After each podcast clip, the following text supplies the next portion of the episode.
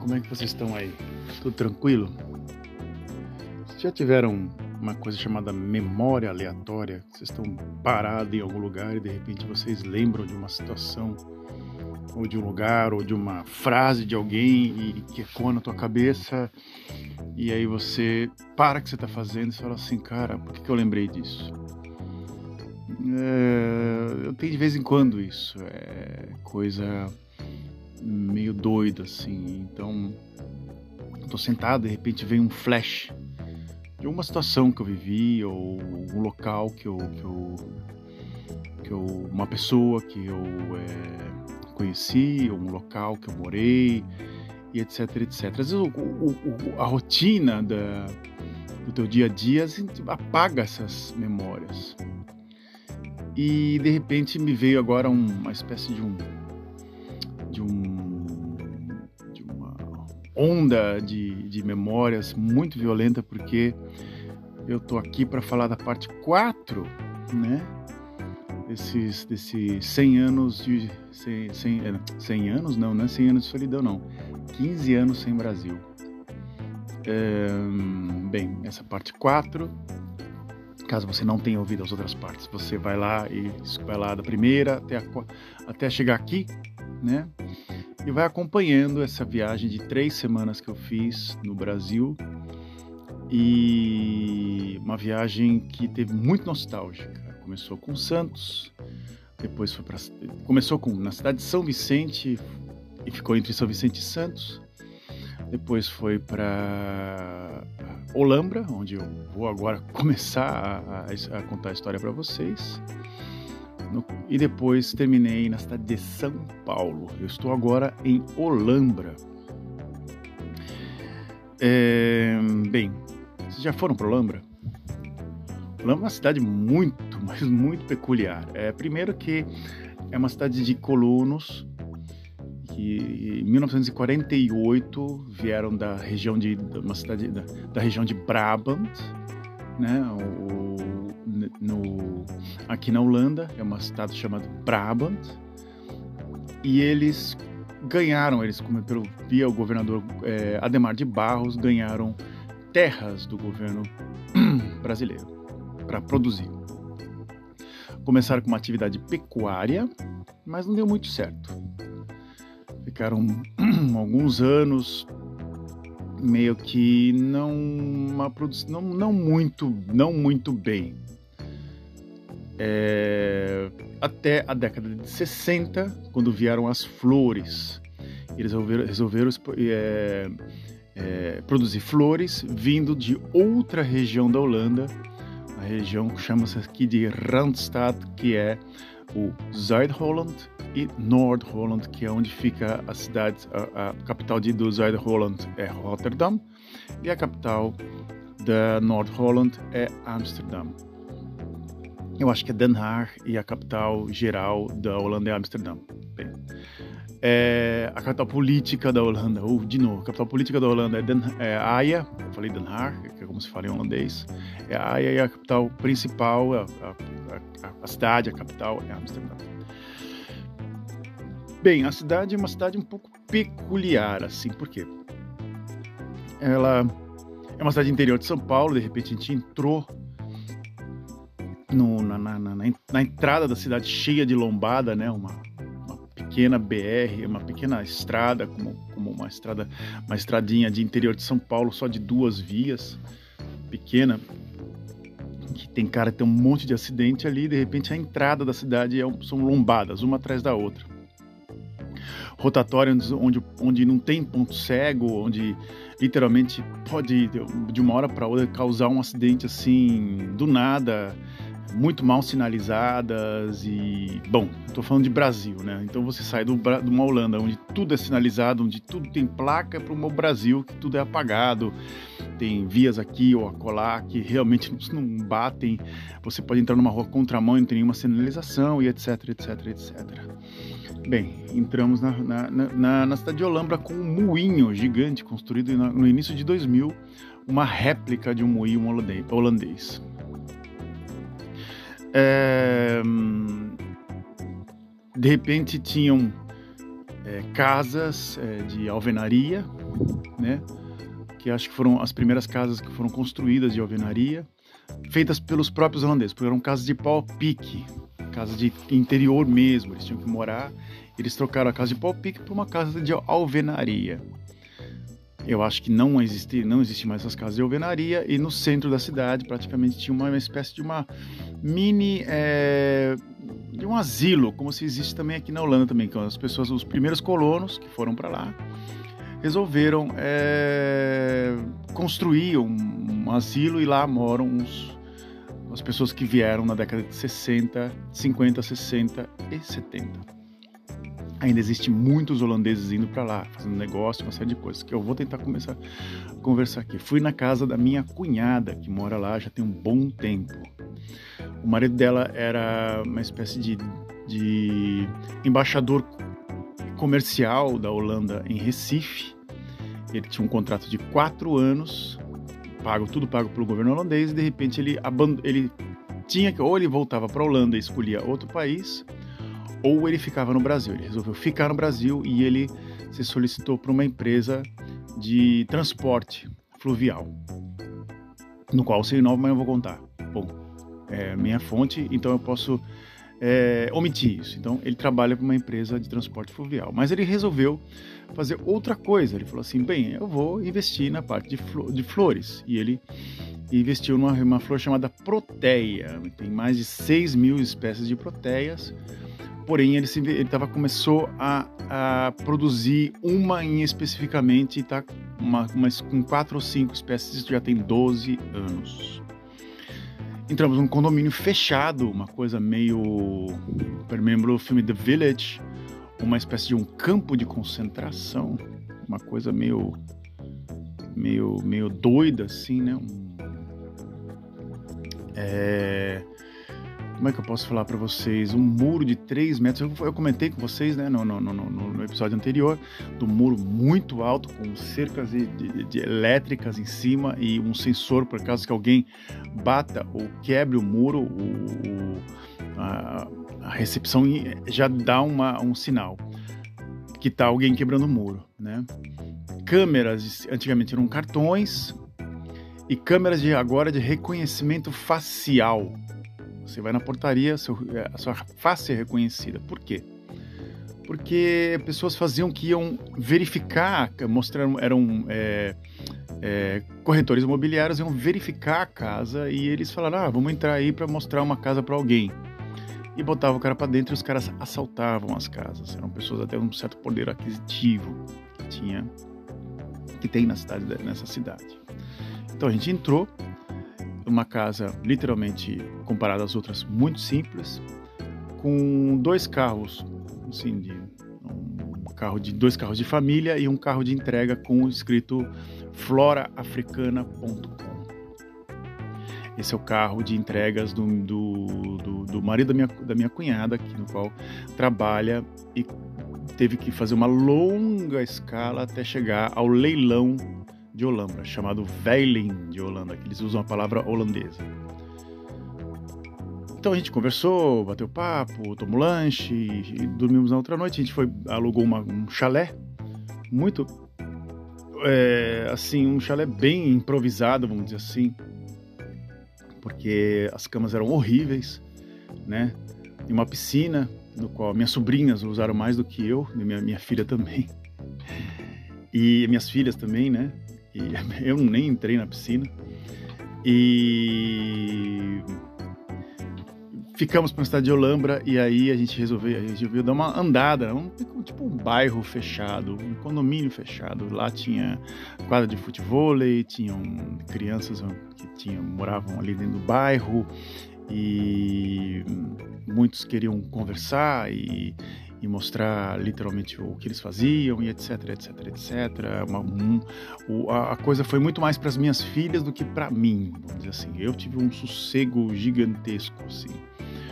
Caminhei muito, vi todas as cidades, eu tentava falar uma, algumas palavras em holandês com minha esposa, ela falou assim, não quero falar holandês, vamos só falar português. Então, eu acabei não estudando muito holandês, acabei é, não falando, tipo, esqueci o holandês durante quase duas ou três semanas. Eu falava muito pouco, né? Até minhas filhas também tinham largado mão. Só minha filha mais nova que continuava falando, mas aos poucos ela já estava começando a aprender algumas palavras já. É, nesse ponto da, da história, nós é, já estávamos já, já, já estava ali na, na, na, cidade e o meu e o marido da minha, da minha cunhada resolveu é, dar uma volta na cidade. Você quer conhecer a cidade? Pegou o carro em cinco minutos a gente deu uma volta na cidade de Olambra. Um supermercado, uma farmácia, um, alguma, a parte de o Expo Flora, que é o mais conhecido na, na, na, pela cidade, que tem todo ano, e ônibus e, e, depois ônibus e ônibus e ônibus de excursão cheio de gente mais idosa, que gosta de ir lá para ver a cidade de Olambra. Um ponto onde tinha uma represa, onde as pessoas colocavam o cadeado do amor e, e assim por diante. Uma cidade meio assim, uma pessoa falou para mim assim, é uma Holanda Kit. Eu falei, era meio kit, algumas coisas assim, tipo os restaurantes com nome, os caras vestidos de holandês, os garçons vestidos de holandês, falando e falando em Platz, em, em, Platz, ao invés de falar é, Tilburg, eles falavam Tilburg, né? Eram, vocês querem uma, uma panqueca Tilburg ou uma, uma panqueca Groningen? Eu falei, quê? É Groningen ou Tilburg, né? Então a gente não fica corrigindo porque o cara trabalha lá nem sabe falar holandês direito, né? Então é, a gente ficou assim, tá ok, vamos lá. E todos, todos, todos tinham nome é, de antigos colonos da, da, alguns pratos tinham nomes de antigos colonos da, da, da, da, da cidade, tipo o café o imigrante, o snack bar, é, The Dam, né? Que é chama o canal, né? É, sorveteria com uma bandeira da Itália e da Holanda junto, uma coisa que nunca aconteceria, porque alguns os italianos odeiam os holandeses, né? Então e vice-versa. Não, os holandeses adoram os italianos e os italianos odeiam os holandeses. É, é, é, é um fato. E uma cidade assim muito tranquila, com uma espécie de um, olha, se parasse para pensar assim, falasse, puta, eu queria que é uma bolha no meio do estado de São Paulo. Uma bolha no meio do estado de São Paulo. Porém, a, a cidade de Olambra cresceu muito nos últimos 10 anos, tendo hotéis, resorts, é, uma série de locais é, que foram, vamos dizer assim, é, feitos nesses últimos tempos por causa do crescimento da cidade, principalmente do crescimento da, da, da parte da, do leilão de, de, de, flores, no qual a gente foi no terceiro dia de Olambra. No terceiro dia de Olambra, a gente acordou de manhã e foi ver o leilão, como ele funcionava. Entramos na, no leilão, um, um, uma espécie de um galpão de um armazém gigante, assim, mas eu digo gigante de, de, de cheio de flores. E lá é, acontecia o leilão de várias, de, praticamente tinha na China nesse dia mais de 600 ou 700 espécies de flores. E lá eram vendidos lotes e lotes e lotes e lotes de flores o dia inteiro.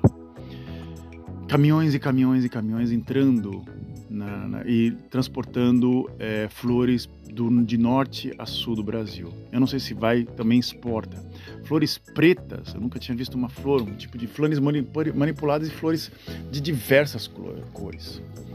Ficamos nesse, nesse local, eles copiaram o, o leilão o, o holandês e começava pelo preço mais alto e quem desse preço mais baixo levava o lote das flores. Era uma coisa muito interessante. Se começava pelo preço mais alto, não começava pelo preço mais baixo.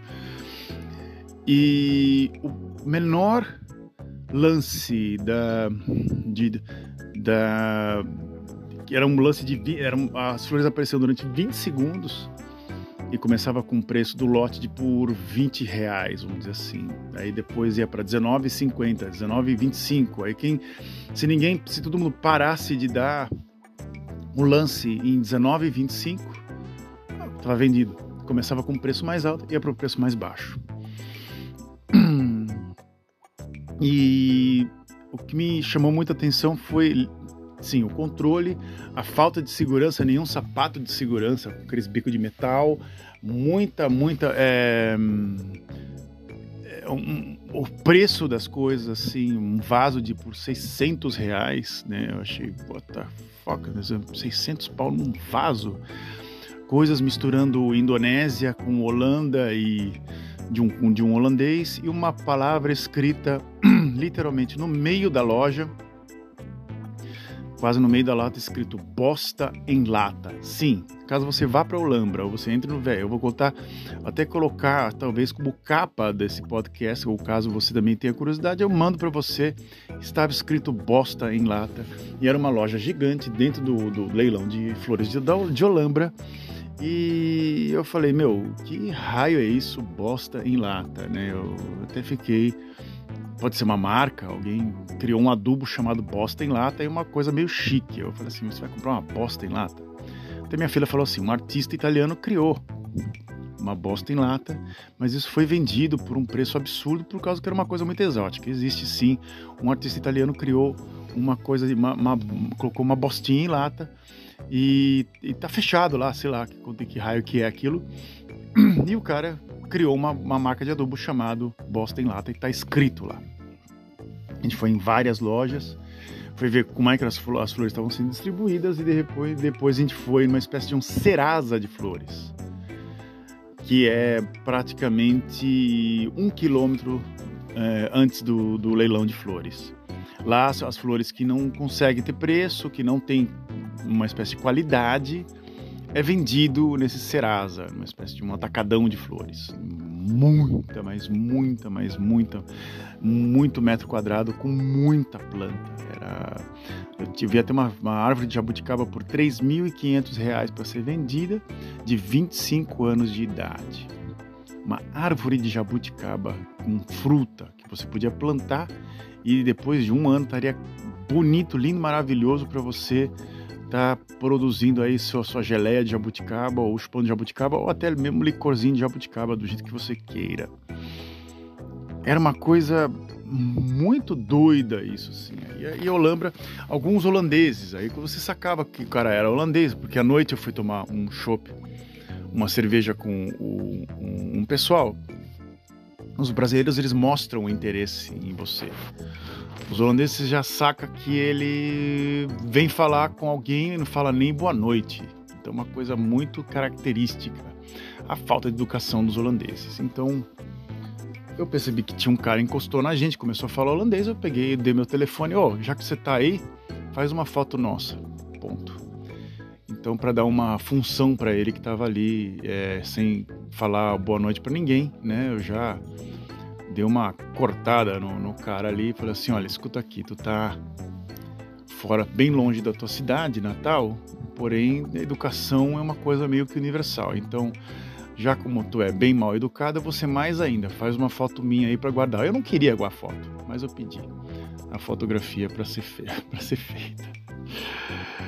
É... Né? É esse foi um dos nossos últimos dias. E o interior de São Paulo me chama a atenção porque ainda é muito seco, né? Depois de uns dias a gente foi para um hotel é, fazenda é, na cidade de Itapira. Lá também tinha uma, por um preço muito baixo, muito baixo mesmo. É, a gente foi para a cidade de Itapira e, e lá a gente ficou mais um dia, né? é, para comemorar o aniversário de duas pessoas numa fazenda modelo, né? era uma produtora de café. E lá tinham muitos casamentos, uma série de coisas, as pessoas ficavam hospedadas no final de semana para curtir. Então foi feito um churrasco. E foi meu primeiro churrasco autenticamente brasileiro, feito por um holandês, vou falar a verdade, que aprendeu a fazer parricha é, argentina e uruguaia e ele gostava muito de fazer uma bela carne então ele acabou fazendo pra gente um, belo de um churrasco, uma salada, uma série de coisas, nada, nada, nada de extravagante, vamos dizer assim, a modo holandês, assim. Os holandeses não são extravagantes. Isso é uma coisa que você pode prestar atenção. Eles podem ter dinheiro, mas eles não são extravagantes. É, essa é uma boa característica dos holandeses. Voltamos para Olambra, ficamos lá o último dia, num centro que você caminha ali durante 30 minutos é, alguns bed and breakfasts que são até muito simpáticos, assim, uma cidade muito simpática, uma cidade muito calma, vamos dizer assim. Caso você tenha uma oportunidade de comprar, queira comprar um, uma casa, uma compra lá, fica lá, é tranquilíssimo, tranquilíssimo. Pelo fato também de não ter tantos holandeses mais, é muitos, são muitos poucos. Mas uma coisa que me chamou muita atenção foi uma cerveja que eles, que eles, que eles tinham lá, que era uma cerveja mais ou menos, vamos dizer assim, comparado às outras cervejas que eu tomei no Brasil. É, acho que é Eisenbahn é o nome da cerveja. Não sei se é de Olambra, mas tinha umas, algumas coisas, tinha assim, na, essa Eisenbahn, é, ela tinha uma de moinho e aquela coisa toda, né, da, da Holanda. E uma espécie de uma carne de porco mais a, feito à moda alemã. A gente nunca comia aquilo, então aquilo era entre aspas holandês. Eu nunca falei, ah, isso aqui não é holandês, isso aqui é alemão, né? Mas eles colocaram como prato típico holandês e a dita torta holandesa que não é da Holanda. Então acho que isso dá, isso também.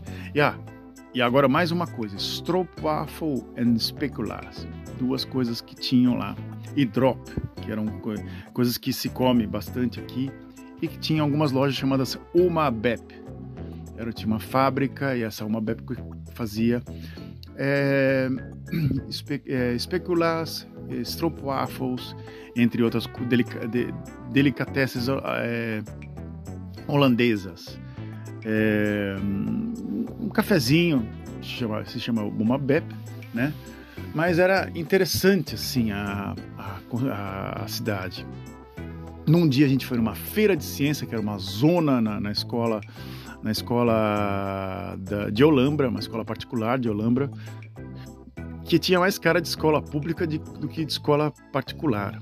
Para minha, minha para ser mais sincero assim, rua não pavimentada, uma casa casa de, de, de tijolo, mas muito simples, com nada com nenhuma com nenhum luxo e de repente a gente entrou na feira de ciência, um laboratório total de, de, química totalmente fechado, sem nenhuma ventilação, com crianças mexendo com gás, sem óculos de proteção ou luva. Eu falei, nossa, que delícia. Aqui para o acidente tá uma tá fantástico. E o cara botou um, um, uma espécie de um Bluetooth de de é, é, um funk do lado de um, um cano que saía fogo e fez o a, a, e fez o fogo vibrar com a música funk. Eu falei, meu, isso aqui não é experimento científico nem aqui na China entre outras, outros experimentos, assim, tinham gelo seco, coisas assim que criança sempre gosta de fazer, escolhe uma coisa e tenta explicar e a gente não entende porra nenhuma. Então essa era uma zona fora do normal, fora do normal.